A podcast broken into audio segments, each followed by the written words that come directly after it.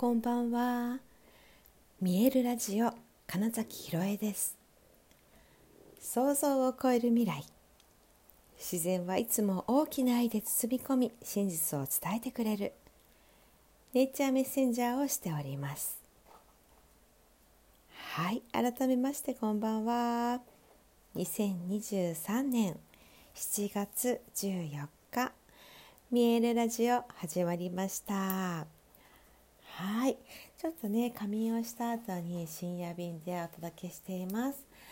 はいはい。あのですね今日夜にえ実はあのコーチングの方の公式 LINE に登録してくださった方への特典っていうのでねえオンラインでの無料無料だって無料セッションっていうのをやってるんですけどあのそれをねあのついこの前七夕の日だったかなあのあなんか私結構セッションをして人のだからお話をするっていうことと自分の中にあるその潜在能力を開花して、えー、より本来その人の力を発揮することが嬉しいな。自分もそうしていきたいなみたいなことを改めて思った時にねえーと、もっとちょっといろんな方とお話ししたいなってまず思ったので、えーと、普段20分でやってるのを30分にしてお話ししますみたいな、うん、ことをお知らせしたんです。で以前受けた方でも大丈夫ですよみたいなね、うん、ことを言ったら実はあのいくつか申し込みが入ってで、まあ、今日そのうちのね一つなんですオンであのセッションしたんですけれどもあのですねすごく大事なことがあってというかつい忘れちゃうし私ももう以前はうんなんかその方昔の私の部分うんを見る鏡ですよね、うん、っていうのはすごい思ってあのね本当忘れちゃうんです大人になるとっていうところの一番大事なところがね、えー、生きてるだけでも素晴らしいってことなんですよね。そう。うん。皆さんだって、うん、生まれこの世にね生まれてきた時って本当生まれてきてくれてありがとうって言われているじゃないですか。もしご自身にお子様がいらっしゃったらそう思いますよね。この世に生まれてきてくれてありがとう。会えてよかった。嬉しい。そして毎日本当に生きてることだけでありがとうって思いませんか？っていうね。そうだから本当にただこう日々生きていられることって、うん、奇跡だしそれだけでも素晴らしいっていうあなたはそういう存在なんだっていう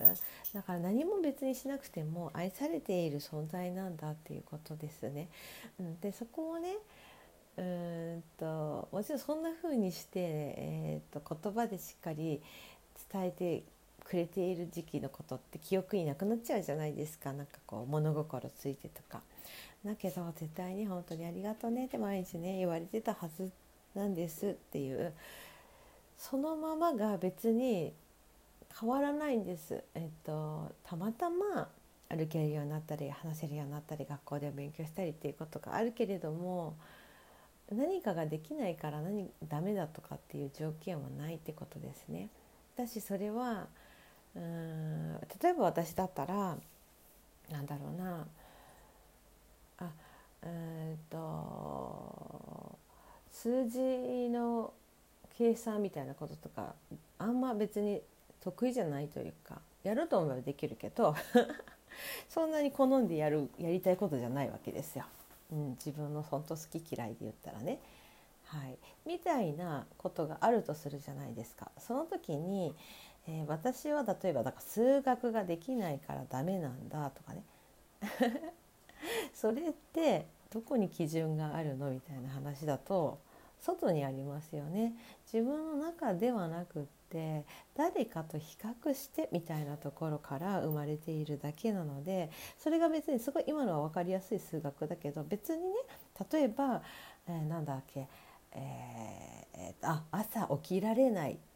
私ってダメ。早起きできないのはダメとかね。だからほんとそんなのないんですみたいな。あとはそうだな何でしょうねまあすごい細かいこといっぱいあると思いますよ。うんだあのだからその時にねもし自分がなんかまるまるだからダメみたいなそのダメ出しみたいなね自分のことをジャッジして、うんと、罰って言っていることとか、うん、まだまだ何かが足りないって思っている時はでそこでまたあそんなこと言っている私ってダメなんだなとかっていうことじゃなくってあそう思ったってことはこうだったらいいなっていうなんか自分なりの理想があるわけですよ。で例えばじゃあ、えー、さっきの私の例で言ったら、えーと、数学ができないとダメって思っているってことはできたらいいなって思ってるわけですよね。でもそしたらそれが「なんで?」って聞いてみてあげるといいんですよね。うん、できっとそこには何かあるんだけど大体その理由が、うん、その世の中の常識とかね誰かが言ったことっていうのにただ単にとらわれているだけでいわゆるま思い込み、うん、でそれが自分の、えーと、制限になっている、うん、のであれば、まあ、コーチングとかカウンセリングのかの用語であるんですけどリミティングビリーフと呼ばれているもので要は制限をかけてしまっている思い込みってことです。それはね全くいらないんです。今日最初に話したみたいにそもそも生きていることだけでも素晴らしい存在なんだってことですね。そこを本当に基準にしてほしいんです。ってことはいいですか？ってことはあのちょっとした不快？居心地の悪さ心地悪さ自分にとってでいいんです。本当に違和感。って言われてるようなものがある時はもうなんか違うってことです。そう。こうなんか変だぞって思った時がもうそれは本来の自分から外れてるよ、えー、ずれてるよってことですね。うん、なのでしかもそのねえーと、ちょっとした居心地の悪さ不快感、うんえー、心地よくないと感じることそれらってちょっとした本当苛立ちとか何でもいいです本当に「うん?」って「うん?」程度ですそれは自分にしかやっぱ分からないんですでどんなに100人例えばいて自分以外の99人が「いいね」って言っても自分が「ん?」って思ったらその時点でそれは違うなでいいんです。本当にそのくらい自分の感覚を大事にして、えーと、違和感不快さがあることは自分じゃもうないってこと、うんふうんと、生きてるだけで素晴らしい存在だの基準は本当に赤ちゃんが自分の心地よさをとことん追求しそしてそれを、えー、わがままとか周りに迷惑かけるとかそんなことを考えずに訴えますよね。自分が貝で居続けることに対して、まあ、ある意味貪欲ですよね赤ちゃんって。お腹空いたら泣くしでもお腹が満たされたらニコニコご機嫌だし眠寝るし、えーと、トイレしちゃって不快だって思ったら「どうにかしろ!」って言って変えてもらって、うんね、その感覚、うん、でいや自分はだって自分でできるしって思うご飯食べることだって